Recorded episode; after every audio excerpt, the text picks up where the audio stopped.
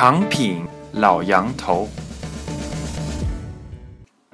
各位听众，大家好，欢迎再次收听长品老杨头栏目的节目。前两日，主播的一个微信圈里，有人转发了一篇文章，谈的是宪政与专制的根本区别。这篇文章的论点为：专制崇尚只要目的高尚，便可不择手段。而宪政坚守对，即便是十恶不赦之人，也要经过公正、公开、公平的审判，方可定罪。这篇转载之文立刻激起千层浪，众人群起而攻之，认为大谈敏感政治的话题，绝不可以成为这个群的主旋律，喧宾夺主。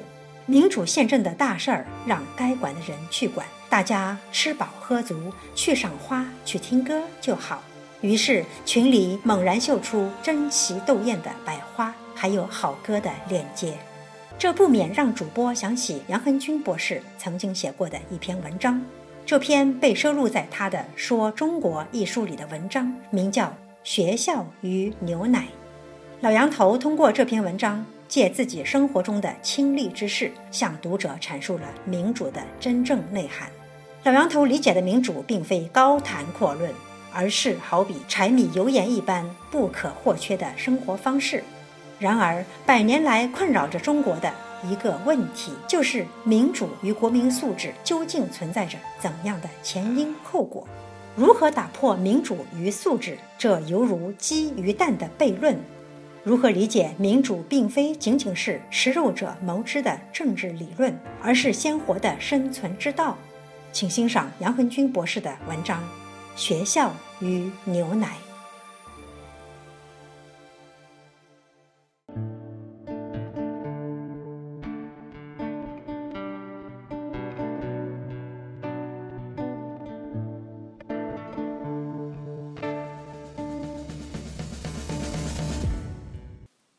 学校与牛奶。民主的理念很简单，西方的民主理论。你用一个星期时间，每天晚上用两个小时，基本上可以了解透。我在香港待了四五年，在西方待了十多年，对民主的认识有一个过程。我认识民主不是靠书本知识，更多的是靠自己的亲身体验。所以我认识的民主很实际，也有很多缺点，却绝对不是高不可攀的。是的，民主在每个人心中都有不同的含义。对每一个人，甚至又有不同的实际意义。在追求民主时，大家的想法也都会不一样。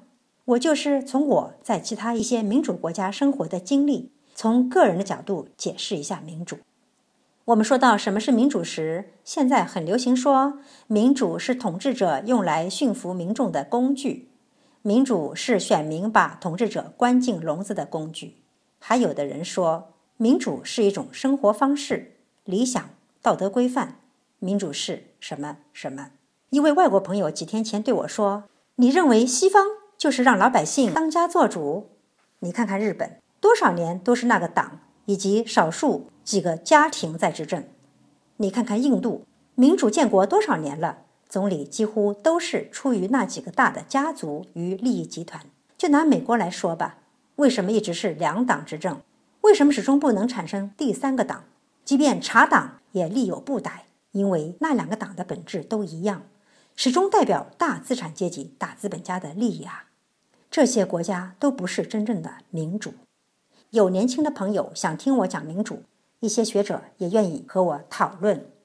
可他们不久就发现了一个问题：我讲民主既不从苏格拉底讲起，也不从托克维尔讲起，我不说欧洲，也不谈澳大利亚。我都是喋喋不休的，先谈论我自己的经历，甚至我的家庭，有时简直像个自恋的暴露狂。为什么呢？除了我接触民主是靠实地观察之外，还和我对民主的认识有关。说到底，民主是一个非常个人的事。无论那些理论多么宏大，无论投票的场面让个人显得多么渺小，无论你多么喜欢夸夸其谈。你最好在谈论民主的时候，弱弱的问自己一句：民主对于我，对于我的家庭意味着什么？如果这个问题你不愿意回答，或者你不懂得如何回答，你最好先停下来，从一个个体的角度去重新审视一下民主。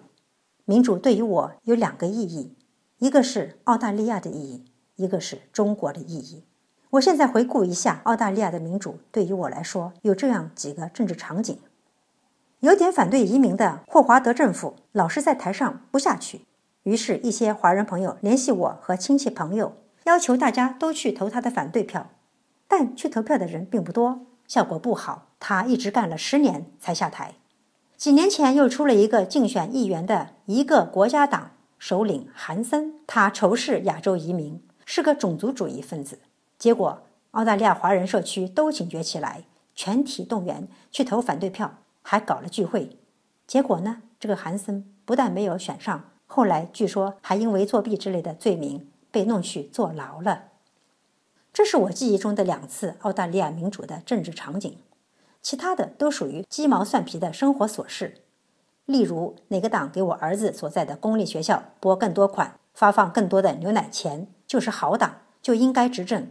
好像两年前，执政党还给学校每人发了可以用来买电脑的补助，我就觉得他应该连任。可在野党也不是傻瓜，立马推出了新政纲，人家不但发放同样数量的买电脑的钱，还要减税呢。这就是澳大利亚的民主，至少对我的家庭来说，民主就是这个德行。只要不出大问题，例如种族主义者跳出来想掌权，国家即将偏离正确的方向，我的亲戚朋友。并不太介意谁执政。要知道，西方政客们都标榜“民之所欲，常在我心”，想方设法探测民意，讨好选民，最后弄得政纲都差不了多少。所以，最近西方的选举都经常弄得无法分出胜负，选谁不一样呢？说到这里，有网友一定很惊讶：原来民主就是这么普通的东西啊！原来整天慷慨激昂，西方民主就是如此的琐碎呀！也曾经有网友问过我：“你描述的西方民主，怎么和你文章中谈到的中国的民主给人完全不一样的感觉？”还有人曾经问过更直接的问题：“既然民主就是一种生活方式，就是学校与牛奶，那你为什么在中国不去关心教育经费与牛奶，而常常高谈阔论？”那是因为民主成为生活方式，只能在民主国家或地区成为现实。因此，中国的民主对于我来说具有完全不同的意义。对于民主不适合中国，或者中国不适合民主，有几个命题是可以常常拿来说事的。例如，东西方文化差异、国家太大、民众太穷、经济还不够发达、民众素质太低等等。其中有以民众素质太低论最为顽固，可以说已经困扰中国百年之久了。首先，我想说的是，一个民主国家的国民素质与民主的关系，再好的制度强加在一帮愚昧无知的人身上，也不一定显出优越性。可以这样说，一个民主国家民众的公民素质决定这个国家的民主质量。当今世界上大多数国家都是民主国家，然而他们的民主却显出了不一样的水平。除了新兴的民主国家制度尚待完善之外，造成差别的最重要因素就是国民素质。俄罗斯与亚洲一些新兴民主国家的民主常常出现一些问题，说到根子上还是国民素质。我们应该正视这个问题。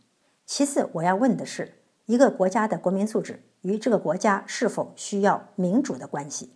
上面一节说的是，在一个民主国家里，民众素质决定民主的质量。那么，在一个尚未民主的国家里，民众的素质与民主的关系又如何呢？前后两个问题有天壤之别。可素质决定论者正是以前一节提到的现实推断出低素质的民众不适合民主的结论，而且很多人竟然没有看出逻辑的混乱，这就很有问题了。让我们来总结一下：没有人会反对民众的素质决定民主国家的质量，也不会有人反对。素质越高的国民，越有可能把不民主的国家带进民主。当然，民主需要高素质的国民，就更是接近真理了。可问题的关键在于，民众的民主素质是如何培养出来的？是在民主国家里培养出来，还是在不民主的国家里培养出来的？按照素质决定论者的理论，民众的素质不一定达到的程度，不能搞民主，一搞就会乱，因为民众的素质不足以让他们为自己做主。如果民众的素质达到了欧美的程度，或者至少超过现在的俄罗斯人与印度人的话，民主才适合我们，民主才是好民主。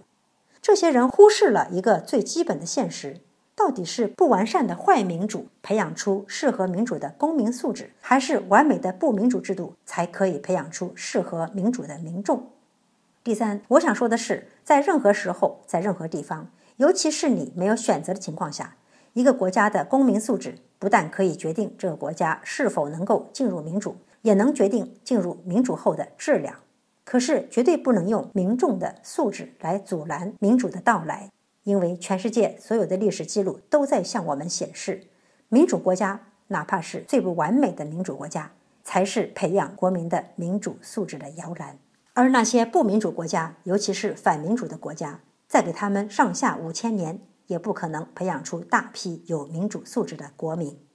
认识不到这点，我们会陷入绝望，我们会抓狂。